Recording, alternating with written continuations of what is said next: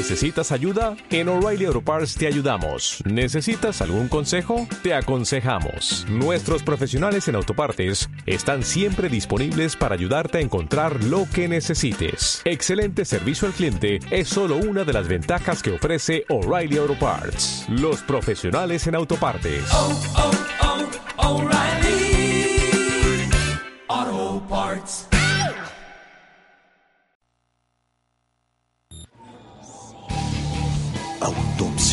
La Psique. Bienvenidos.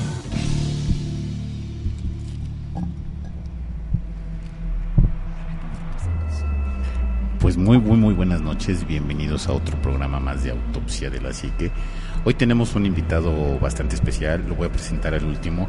Y no por falta de caballerosidad, sino porque quiero que sea sorpresa. Luz, muy, muy buenas noches. Muy buenas noches, Anima. Muy buenas noches a todos los que nos escuchan y gracias por estar aquí.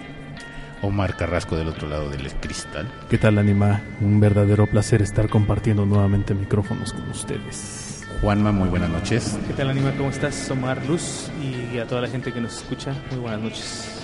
Y nuestro invitado del día de hoy, Alan Broshogun Ramírez. Buenas noches. Muy buenas noches, Alan. Oye, Alan, tenemos aquí que nos vas a presentar algo que es de lo que tú has hecho, que has coleccionado, y viene muy al tema con Autopsia de la Psique. ¿Por qué? Porque estamos hablando de la revista Zona Siniestra. Eh, exactamente.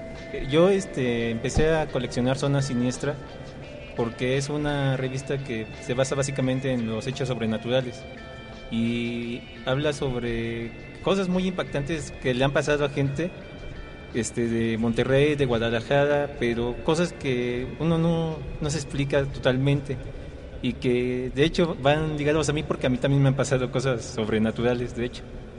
¿Muy seguido? No, no tan seguido, pero este ya sería cuestión mía, porque son cuestiones como la subida al muerto, o que he visto sombras, básicamente. Bueno, hace ratito Alan nos presentó su colección de, bueno, una parte de su colección de, de- de Zona Siniestra. Esta revista Zona Siniestra presentaba historias de, de miedo, de terror. Era lo que se podría decir como el antes de lo que es el programa de La Mano Peluda. La gente cuando quería ver algo de miedo, de terror, pues era la revista más idónea para poderla, poder accesar estas historias de miedo, ¿no? Sí, Pues- no, no había como, como el acceso en los medios a poder transmitir algo así, estaba muy cerrado todavía. Sí. Entonces era como la manera de, de interactuar, era como la gente mandaba sus historias o las historias clásicas, La Llorona, El Fantasma del Espejo, La Muñeca Diabólica, etcétera, etcétera, eh, eh, donde se presentaban este tipo de, de fenómenos y era la única manera en que el público podía contar su historia, ¿no? Tenían un apartado, una sección. Sí, de hecho, este, la revista y la mano peluda era- iban ligadas de la mano, porque en esos tiempos también ya estaba Juan Ramón Sainz y la productora encargada de la, de la mano peluda era la, también encargada de la revista y entonces enlazó las dos cosas y se hizo un proyecto muy grande, de hecho. De hecho, en, eh, eh, bueno, las, las últimas etapas de Zona Siniestra participó precisamente este Juan Manuel, este, Juan Ramón. Juan Juan Ramón perdón, Sainz. Juan Ramón Sainz, y después él ah, empezó por otros panoramas, por otros rumbos, ¿no? Exactamente, Eh, hace rato vimos una revista que tenía las fotos de quién, de Juan Ramón Sainz. sí, y de que estaba investigando. Ah, estaba sobre- investigando sobre un caso muy impactante que me tocó escuchar, Sí, que fue la casona del joven Fidel. Que básicamente este chico hizo un pacto con el diablo y asesinó para eso a sus abuelos y creo que hasta los crucificó. De hecho, este el reporte policíaco es tan explícito que no tuvo necesidad de irse a los medios tan, la- tan lejos, ¿no? Entonces, este sí hubo sucesos muy extraños, apariciones y pentagramas de sangre, lo que se haría en una misa negra básicamente. Antes de Zona Siniestra había una revista que se llamaba Duda. Duda, sí. Sí, ¿no? claro. Duda que también presentaba casi el mismo tipo de fenómenos, pero como que era más, más mundial, ¿no? Es que sabes que era más abierta, no era solo paranormal, Sí. pasaba casos extraños médicos, pasaba Ovnis. Ovnis, o sea, pasaba otro tipo de cosas, pero no tan enfocado únicamente o no tan cerrado a la parte de, de los fantasmas, los demonios, lo, lo- el poltergeist, todo este tipo de cosas. Sí, era, abarcaba un- su, su abanico era un poco más amplio Sí. en ese aspecto. Ahora, no, no, me, me estoy yendo rápido porque aparte Alan hizo favor de traernos dos historias grabadas precisamente de, de- de- de esta revista de Zona Siniestra. Pero antes de pasar a estas, estas grabaciones, Alan, ¿dónde, ¿dónde está tu página? Mi página está precisamente en Facebook, se llama este Zona Siniestra como tal y es este también en WordPress, zonasiniestra.wordpress. Ahí este informamos de básicamente cosas de ovnis, hechos sobrenaturales, fantasmas y en la página pueden encontrar lo que serían las descargas digitales de la revista, los audios del cassette y del CD y otras cuantas cosas como serían este, historias de terror, de cómic y básicamente dibujos y mis proyectos que serían Evil Game y este el TCG de Zona Siniestra. Ah, porque aparte, déjenme decirles que es un excelente dibujante. Gracias. Eh, La verdad es que me sorprendió, tiene un nivel bastante alto, yo creo que hasta de tipo Marvel y eh, DC, no sé, algo, algo, Algo así. parecido, sí, tienes un nivel bastante muy bueno de, de- de dibujo. Gracias. Eh, y aparte subes tus dibujos sobre ba- basados sobre zona siniestra. Sí. Entonces ahí los pueden ver en, en el Facebook, ¿no? Sí, sí, los dibujos se suben porque son básicamente lo que se va a hacer para el juego de cartas de Zona Siniestra. Correcto. Oye, ¿Cuál- cuál- sí, perdón, sí, sí, adelante, adelante. Es- yo, he- yo he escuchado y he visto tu página también, ya, ya me he metido a ver qué, qué es lo que estás publicando y todo este tipo de cosas. Pero siento que no nada más estás haciendo eso en este momento. O sea, ahorita hablas de un juego de cartas. O sea, ¿a- a dó- ¿hasta dónde quieres llegar con esto? Pues la finalidad, por ejemplo, de este programa pues es entretener a la gente, pero la tuya como tal, ya en la página de internet y con el juego de cartas que estás haciendo y todo, ¿cuál es, cuál es tu finalidad? ¿Hasta dónde quieres llegar? Vamos. Pues la finalidad nace de básicamente de mi pasión a los hechos sobrenaturales. Entonces yo lo que quiero es, en primera, establecer el proyecto como una revista digital o seguir continuar con el proyecto de la revista y después lanzar también lo que sería el juego de cartas de zona siniestra que sería alguna base como tipo Magic o Yu-Gi-Oh y expandir la revista a otros medios de, digitales, no sé, Twitter y cosas similares. No, pues eso me parece perfecto porque pues la gente luego no tiene o tiene medios contados para contar sus historias, ¿no? Exacto. Eh, a, a nosotros nos ha tocado que hay gente que está desesperada por contar su historia y de que se le vea qué es lo que pasa en su casa. Recuerden que nosotros no somos investigadores, solamente somos como testigos presenciales de lo que ahí ocurre y si podemos darle canalización para su ayuda, pues los, los- los vamos a dar, obviamente, ¿no?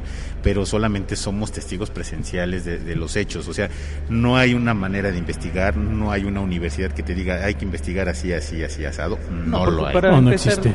no está reconocido por la ciencia, por lo cual no puedes usar el método científico como Eh, tal, correcto.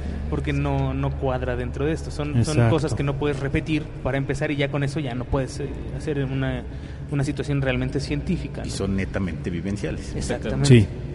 Y, y algo que es muy importante es que revistas de este tipo eh, o páginas como esta que estamos platicando ahorita tienen esa bondad ¿no? de, de poner al alcance de las personas o de poner cerca de las personas todo lo que conlleva eh, este tipo de información, este tipo de eh, historias que a veces no quedan bien documentadas como debe de ser. Sí, insisto, eh, estoy de acuerdo con lo que dicen, no hay una metodología científica que pueda salvaguardar o amparar este tipo de procesos o de investigaciones. Sin embargo, algo que es muy importante es que al menos si se va a documentar se haga de manera correcta. Sí. ¿No? O sea, una documentación profesional, esa no tiene que ver realmente con el método científico, sino con un proceso más periodístico de cómo se archiva, cómo se categoriza y con qué se puede sustentar o reforzar esa documentación. Sí. Entonces es como que el perfil, ¿no? Que, Y, y eso me gustaba de Zona Siniestra, que Sí. era como nosotros, o sea, nada más te exponían lo que había, sin meterse en tanto rollo de que, pues, fulano, pues, engano, no, no, no, era lo que había, y la, la historia como tal, no como precisamente estábamos hablando de Juan Chía, un escéptico para Nino Canún, y que después se vuelve como un, un artículo de fe para vender sus revistas, ¿no? Claro, o, o- o- u otras personas de las cuales no vamos a mencionar su nombre para no ofender o herir susceptibilidades, que dicen ser investigadores o, o suponen ser investigadores. Como bien decía Juanma, no puedes ser investigador de un proceso que ni siquiera está tipificado como una ciencia. Puede ser un, a lo mejor un cronista, puede ser un, eh, narrador, puede ser un documentador, pero hasta ahí no tiene más, más, eh, más peso científico, hasta que no, no descubra la ciencia que realmente existe algo más allá de y lo puedas comprobar precisamente a través del método científico. Ah, eso me da a mí mucha risa.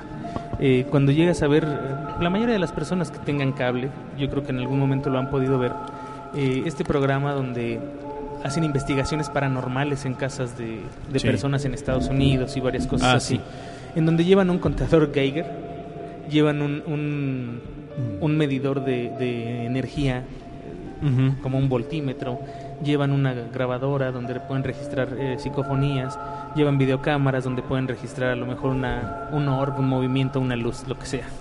Y, y después de haber grabado una sola cosa ya afirman que, que eso es cierto. No, y aparte que a la primera lo encuentran, Sí. siempre está ahí Suponte- y saben dónde ver. Suponte que sí lo vean, suponte que sí lo encuentren a la primera, suponte que sí lo tengan registrado y les salga un tipo en la cámara y les, les ponga la mano en la cámara, ¿no? Sí. ¿Cómo lo repites? Para, o sea, para llevar un método científico, ¿cómo lo repites? ¿Cómo vuelves a hacer que suceda? Sí, para que puedas llevar un, un- repetición. Exactamente, o sea, tu proceso, en el momento en el que alguno de esos puntos te falta, Ya, no sirve de se- nada se la investigación Y que mira, hiciste. eh, No, pues eh, aparte, científico tal cual es que es repetible, Claro. que de acuerdo a la estructura, al ambiente, en las mismas condiciones voy a poder tener el mismo resultado. exacto. Exactamente. Por eso es demostrable, cosa es medible. que haya ciertos factores que nos apoyen, que nos orienten a que salga algo, a que ocurra algo, Así y otra cosa es. es que ya sea un hecho. Mira, Científicamente aquí no es. No es. Aquí podemos platicar de muchas cosas. Yo puedo asegurar que las experiencias que hemos tenido son experiencias fuertes, pero que yo en lo particular no puedo tipificar todas como experiencias paranormales comprobables. Claro. Mm, A mí en lo personal me han pasado infinidad de cosas que me han dejado con, con, eh, congelado, con la piel de gallina. A menos que vayamos exprofeso como fuimos ayer a una casa precisamente esa es otra a- historia. a, investigar, bueno, no investigar, pero sí Analizar, a, ¿no? analizar la Sí, situación es otra historia. en donde no pasa absolutamente nada, pero sí se siente esa esa esa vibra, esa Pero- esa sensación, ¿no? Es que su nombre lo dice, es paranormal, parapsicología. O sea, ahí nos vamos a que es fuera de la ciencia. O sea, es algo que está pasando que no tiene una explicación lógica, un argumento, un método. Algo para suceder. que aquí lo que yo siempre voy a destacar y voy a rescatar y aquí este a lo mejor muchos me crucifican es que hace 500 años, 600 años nadie sabía que existía América. Hace 200 años nadie pensaba que íbamos a poder llegar a la luna. ¿no? Hace 50 años menos, hace 100 años no se hablaba de la bomba atómica, hace 30 o 40 años no existían aviones espía con la tecnología que se maneja hoy. Eh, hace unos cuantos días se acaban de descubrir dos planetas muy parecidos a la Tierra en, la, en la- el sistema solar exterior de nuestro E- propio sistema. exoplanetas. Exoplanetas que no se conocían y que llevan ahí miles de millones de años. Entonces, muchas veces la gente ha dado por hecho ciertos...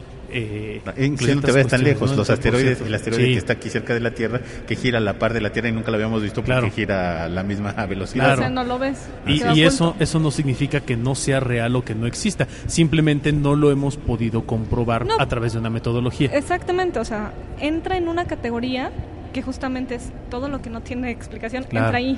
Y era lo que pasaba hace 200 años, ¿no? La gente todavía, a, a- principios del siglo pasado, había, había gente que todavía pensaba que la Tierra era plana. Y yo creo que ¿Y no es? quien Sí, sí, marcaría sí, adelante, adelante. Ah, este quien marcaría esa pauta de investigación es Juan Ramón Sainz de hecho. De porque hecho. de- después de que le pasó lo de la casa del joven Fidel, él no creía, bueno, era algo escéptico él, pero Sí. desde que vio que la cama se movía, que aventaban cosas y cosas similares, él empezó a investigar, él vivió este, posesiones en vivo, él estuvo hablando con un señor que tenía un hijo con cuernos, él este... Eh, brinda- Corrígeme si me equivoco, Ajá, pero Juan Ramón Sáenz era... eh, no tenía ninguna religión, no, Eh, no profesaba ninguna religión. No, básicamente no, pero sí este, alientaba a los demás a que Sí, sí, sí. a Siempre, siempre les decía a los demás que se acercaran a algún, algún. Que sacerdote, creyeran en que algo. creyeran en algo. Pero él personalmente no creía en nada. Eh, yo que sepa, no. Entonces, yo siento que a partir de ahí fue donde él empezó como a... A creer. No tanto a creer, o sea, él siempre creyó en una entidad, pero que yo sepa, también conozco gente que, que lo conoció de cerca y todo, y que él nunca se acercó a una iglesia a tomar una misa. Él, su trato con la gente de, de, negro, con, los sacerdotes, con los líderes religiosos y demás, siempre fue para el programa. Ah, pero fuera del programa no había nada. Así no. Ahí aplicamos, mi fe es mejor lejos de las multitudes. Pues sí, pero bueno, vamos, vamos a regresar a Zona Siniestra. Vamos a oír la primera grabación que hizo a favor de traernos Alan. Es, es una la que vamos a escuchar, dura seis minutos y, es la historia de la muñeca de porcelana. antes de entrar a esto, esta, esta, esta grabación se puede decir que es histórica porque fue de lo que se grababa hace mucho tiempo, era la forma de que tú tenías acceso a ese tipo de, de, historias, a ese tipo de documentales. Exactamente, de hecho venía el cassette gratis con el ejemplar, salieron en total cuatro cassettes y un CD que era la joya de colección. Que en ese CD, si ustedes lo llegan a tener, pues es de colección básicamente, porque hay una experiencia ahí en vivo, en el mismo CD, donde los están atacando los entes de no sé dónde, a los mismos este, conductores o los que daban la voz al programa. De hecho, aparentemente hubo una muerte, pero no estaba especificada. Como no, no, se puede comprobar. Exacto. Pues vamos a ver con este regalote que nos trajo Alan, vamos a ponerlo. Está bien, nos vamos con esto. Continuamos aquí en Autopsia de la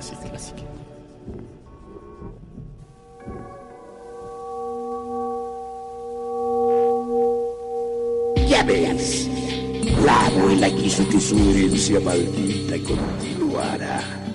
Para ello, escogió a su nieta consentida, la niña Casandra estuvo a punto de perder su alma a manos de esa muñeca siniestra, el juguete que adoraba la anciana.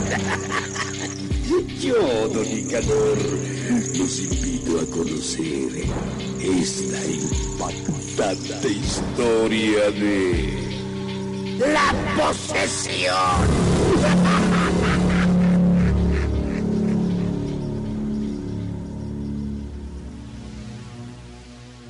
deseo de la abuela se cumplió.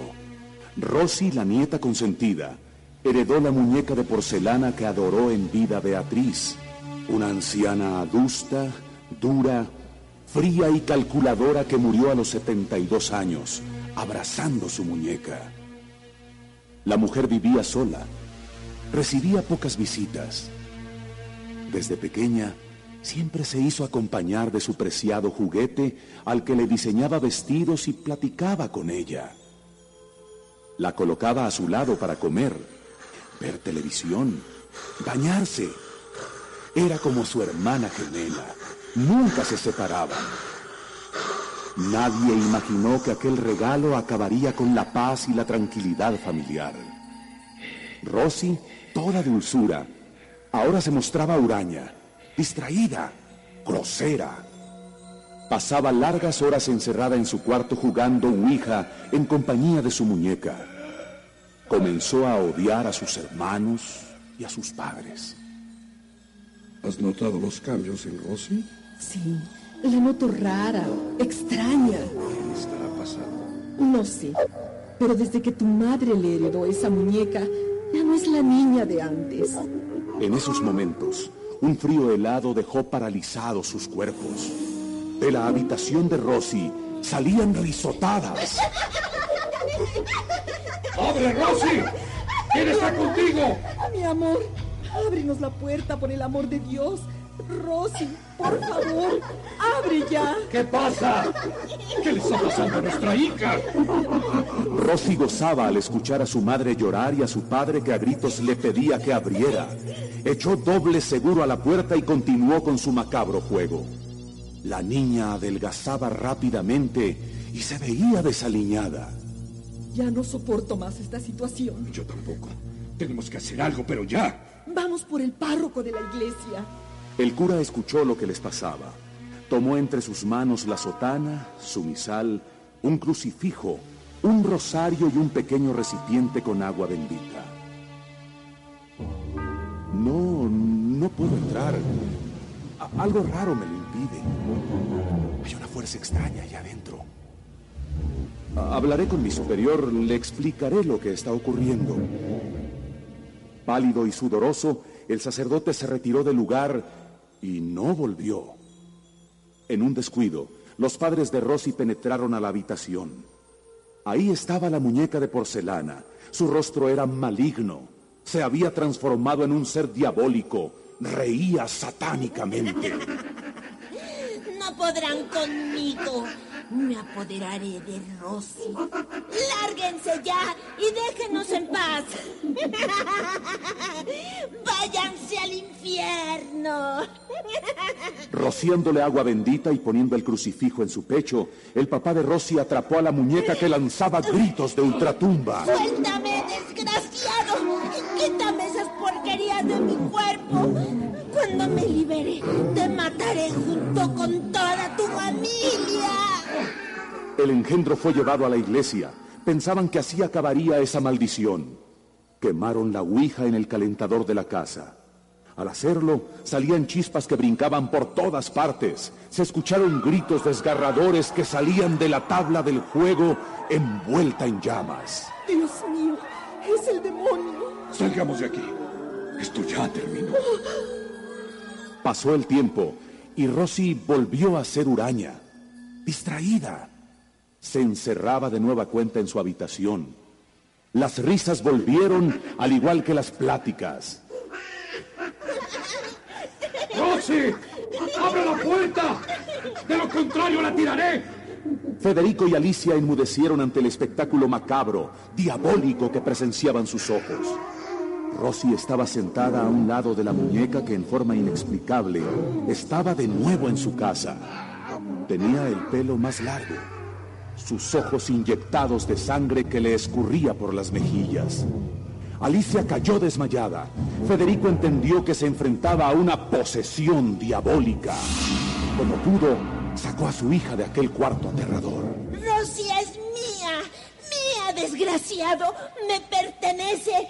No me la podrás quitar. ¡Infeliz! Al oír la advertencia, Federico envolvió en un trapo bendito a aquel ser diabólico para llevárselo lejos de su casa. ¡Me las pagarás! ¡Te destriparé, maldito! No, papá, no, no te la lleves. Yo la quiero, papá. No, por favor, papá. Federico llegó hasta el panteón donde estaba enterrada la abuela. Ahí dejó la muñeca con un crucifijo y el rosario. Hizo la señal de la cruz. ¡Muere, maldita! ¡Vuelve a tu hogar! ¡Vete al infierno! ¡Desaparece, engendro! ¡Púdrete! ¡Nunca vuelvas! Mientras profería estas palabras, la muñeca se contorsionaba. Entonces, su cuerpo de porcelana se hizo añicos. Todavía, todavía lanzó una advertencia.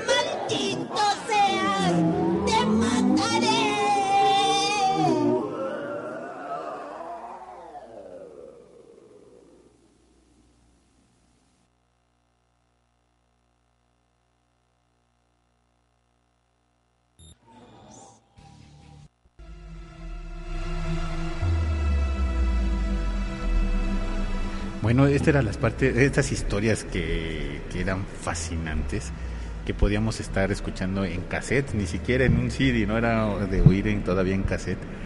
Y, y bueno, y por ahí, ahí debe de haber algún CD sobre esto, ¿no? Entonces Exacto, eso era lo, lo- lo- lo bastante, bastante interesante.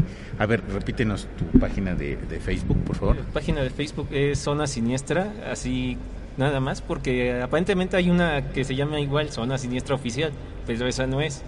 Que de hecho tuve un pleito con el tipo este, porque según él empezó la página, pero si ven en el historial de Facebook, se ve que yo empecé la página como tal, pero es Zona Siniestra en Facebook nada más.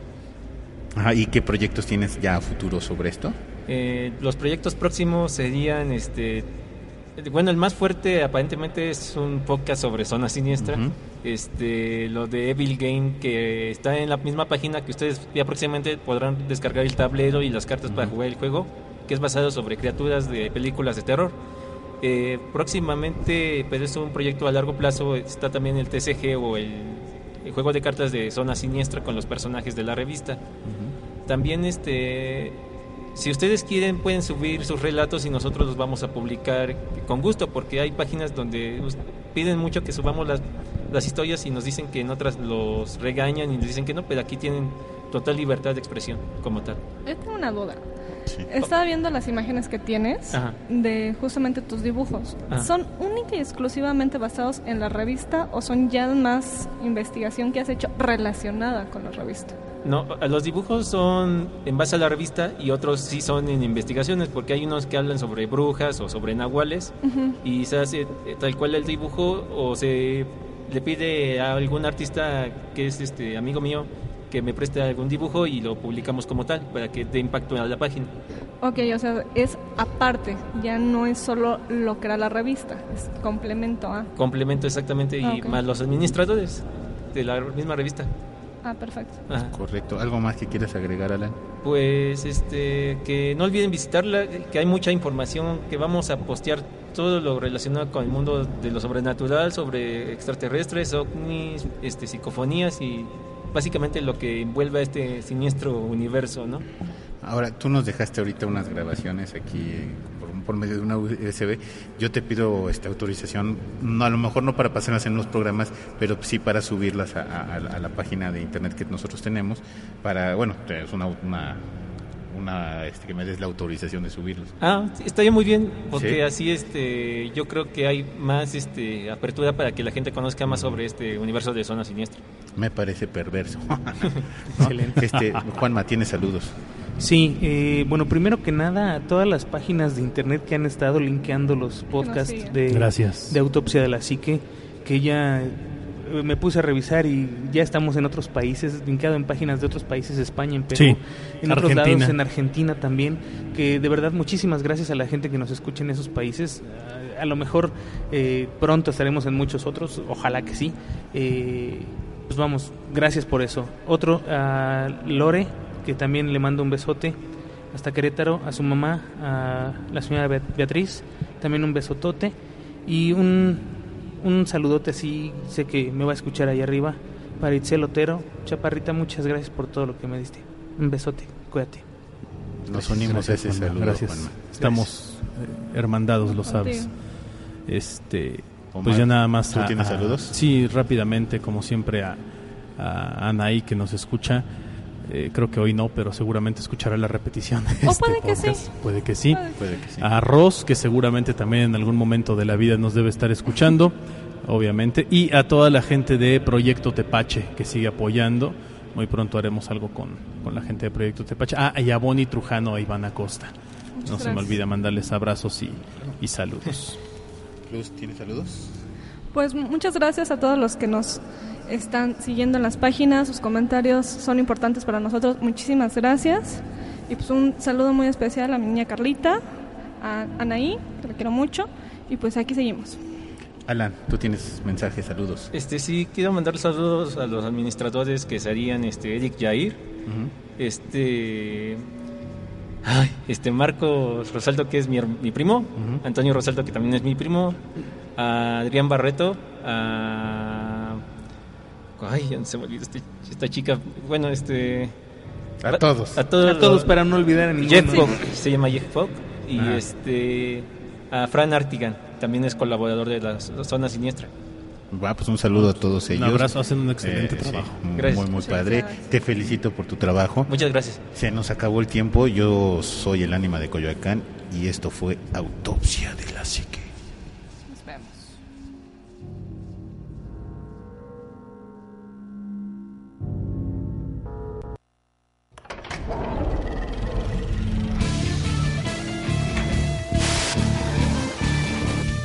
Autopsia de la Psique.